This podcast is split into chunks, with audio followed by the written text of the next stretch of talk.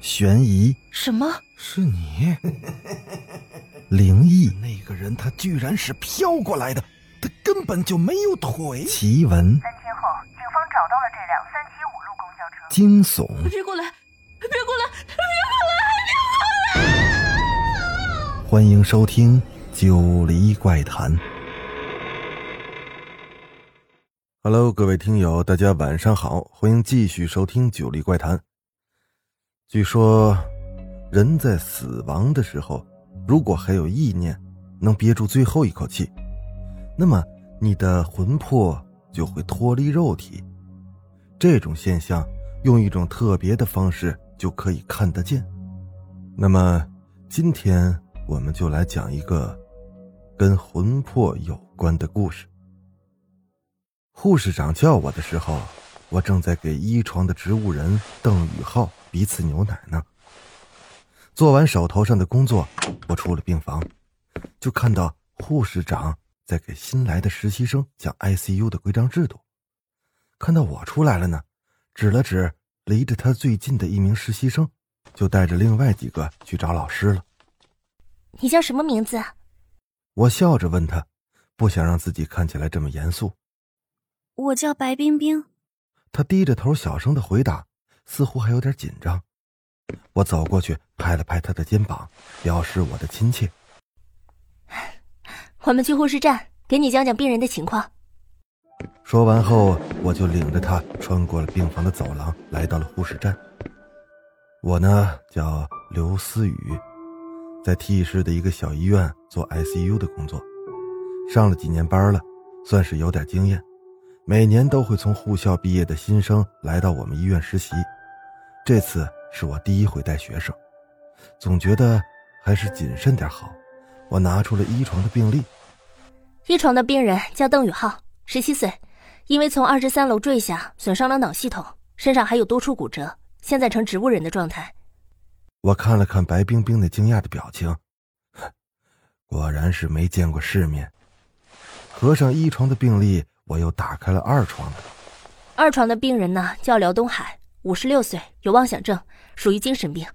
你护理他的时候一定要小心，不要让他伤害到你。我们这儿很小，一共就只有四个床位，现在还有两个床位是空着的。刚合上病历，就听见了杂乱的脚步声、车轮声。我抬起头啊，就看见医生和护士长推着平车向 ICU 室一路狂奔，看来又要忙上一阵了。我赶紧放下病历，也跟了上去。快快快快快！氧气，肾上腺素，心脏按压。战斗了两个小时啊，总算是把病人从生死边缘给拉了回来。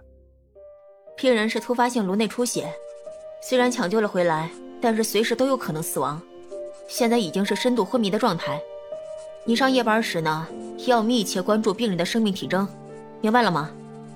护士长填着病历跟我说：“啊，对了，忙得差点忘了白冰冰了。病房有点小。”我一眼就看到她站在二床的前面，这不知道廖东海说了什么，他那脸一刹那就白了。看见我走了过去，廖东海咧着嘴对我笑着，露出了那一嘴的黄牙，和白冰冰那白色的护士服啊，形成了诡异的鲜明对比。在说什么呀？笑得这么开心？廖东海也没回答我，就是一个劲儿的笑。我疑惑的转头看向白冰冰。她好像被吓得不轻，身体微微的发着抖，嘴唇都紫了。你怎么了？生病了吗？刘老师，新来的三床，是是不是会死啊？我没回答他，拉着他就出了病房。是不是辽东海跟你说了什么呀？你不要听他的，他脑子是不正常的。他紧咬嘴唇。考虑了很久才说话。刘老师，你说人死的时候灵魂会出来吗？我皱了皱眉头，我也没想到他会说出这样的话。你是学医的，应该崇尚科学，不要再想那些乱七八糟的东西了。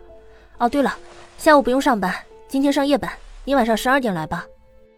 我不想跟他围绕那个话题继续下去了，于是早早的说完。好，赶紧收场。到了晚上，我看了看墙上的钟，已经快十二点半了。我正想着这个白冰冰迟到了，这门就被推开了。刘老师，不好意思，我来晚了。他一边说着，一边换着护士服。